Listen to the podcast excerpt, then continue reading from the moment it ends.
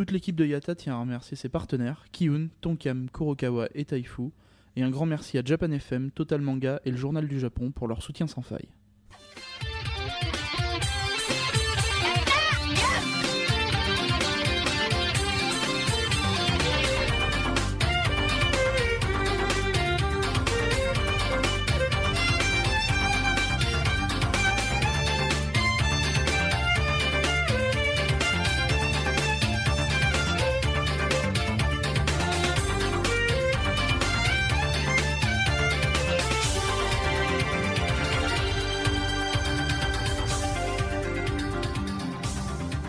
Et salut à tous, euh, Road to Japan, épisode 17. Ici Misaki en direct de Kumamoto, la ville de Pédobir.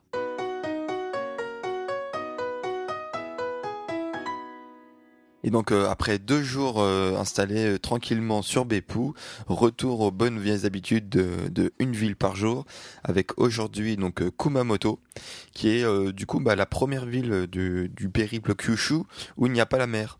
Bon, elle est pas très loin quand même, mais euh, voilà. Donc on, on la voit pas de de quand quand quand on se surélève un peu ou même on sent pas voilà qu'on est au bord de la mer et il n'y a pas vraiment de montagne non plus.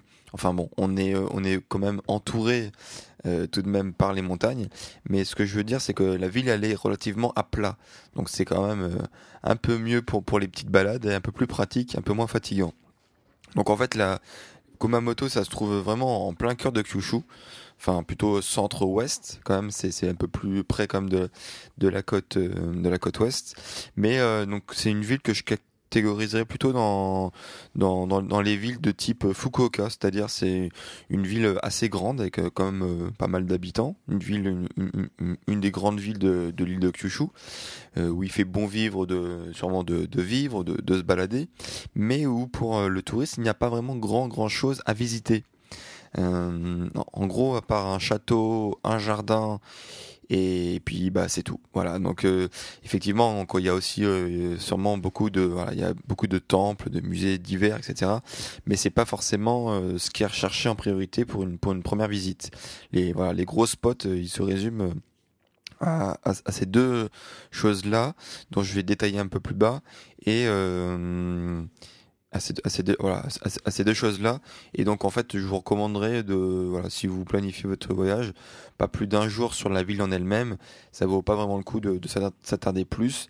Euh, après, sur la région en elle-même, autour de Kumamoto, il y a quand même pas mal de choses intéressantes. Et ça, on le verra dans les prochains jours. Alors, donc sur, les deux choses qui, euh, qui sont les plus intéressantes sur Kumamoto, donc il y a tout d'abord, voilà, quand, quand on parle à, quelqu'un ou un japonais de Kumamoto, va sans doute vous répondre en premier le château. Oui, parce que le château de Kumamoto, c'est quand même un des plus connus châteaux de, du Japon. C'est euh, vraiment, euh, on associe directement Kumamoto à son château.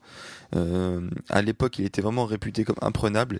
Il a été construit comme tel. Il est et euh, bon, malheureusement, il a été brûlé, quasiment intégralement brûlé en, en 1877 suite à la dernière guerre civile japonaise. Il a été reconstruit euh, donc dans les années 1960, mais malheureusement donc euh, l'intérieur maintenant c'est ils n'ont pas cherché à refaire l'intérieur d'origine et donc l'intérieur c'est une sorte de musée moderne de justement sur l'histoire de, de, ce château. Donc faut savoir qu'en fait à l'époque il a été créé donc par le clan Kato et euh, Kato, euh, c'est son nom de famille, hein, c'est pas, pas les catholiques. Euh, donc par le clan Kato, puis ensuite ce clan-là a été banni, euh, et c'est ensuite donc le clan Osokawa, qui est aussi, une grande famille de, la région de, de Kumamoto, qui s'en est occupé et qui, qui a succédé il faut savoir que c'est intéressant, c'est que euh, cette famille Osokawa, euh, donc pas loin du château maintenant, on, nous donne la possibilité de visiter une des anciennes demeures d'une des autres branches de, cette famille euh, Osokawa et qui appartenait à un des, enfin, un samouraï high level qui était assez bien classé à l'époque Edo. Et donc en fait pour pour les touristes en fait ils, ils font une sorte de pack en fait c'est euh, euh, si vous achetez en même temps le billet pour euh, pour le château et pour et pour bah, cette ancienne demeure ça vous fait moins cher. Donc en fait, il, cherche vraiment en fait à pousser la visite de, cette ancienne demeure Osokawa, puisque en fait elle est moins connue forcément que le château, et tous les touristes ils vont d'abord vers au château, et voilà. Donc cette résidence elle est maintenant aussi dans le parc du château, donc c'est vous pouvez tout faire à pied, il n'y a pas de problème, et c'est justement fait pour. Donc la deuxième chose, donc voilà, donc euh, pour terminer sur le château, c'est vraiment quelque chose que je recommande pas mal si vous êtes à Kumamoto, puisque c'est quand même euh, la chose pour laquelle sans doute euh, vous êtes venu dans cette ville. Et c'est un château qui est, qui est, vraiment pas mal. Il est, il est assez grand, qui a un assez beau jardin.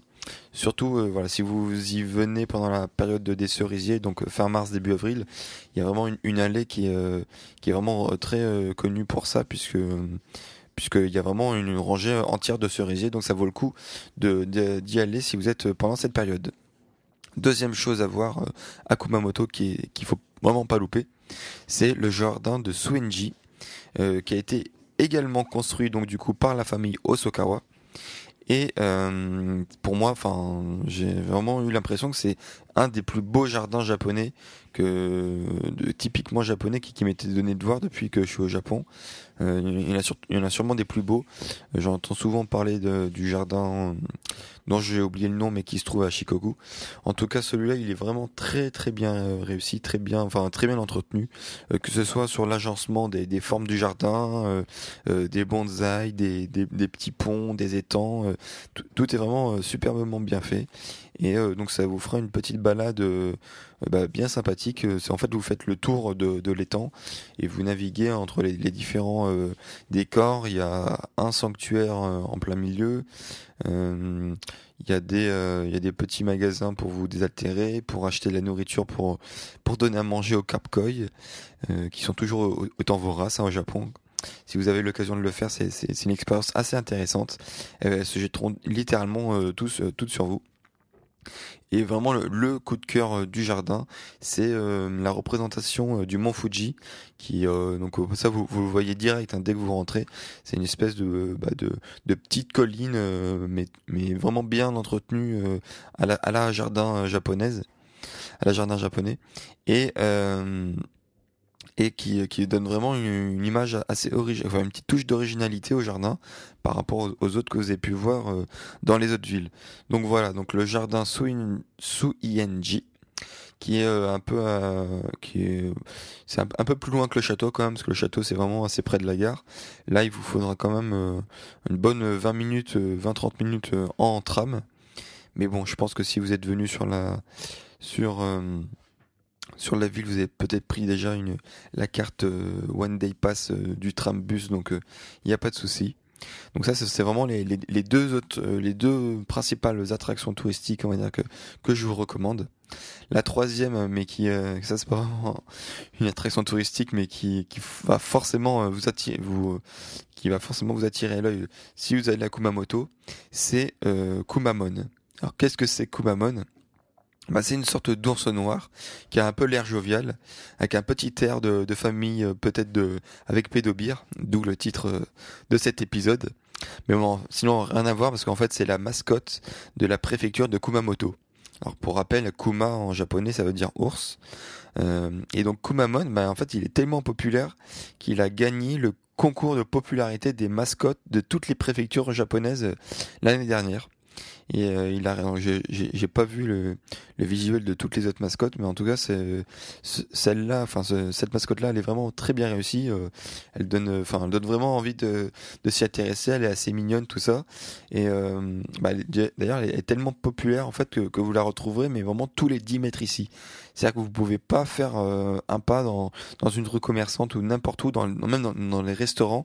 Vous, vous allez voir son effigie vraiment partout, partout, partout. Et D'ailleurs, c'est c'est la seule ville où il y a une mascotte qui, qui gagne contre euh, euh, Kitty et Chopper.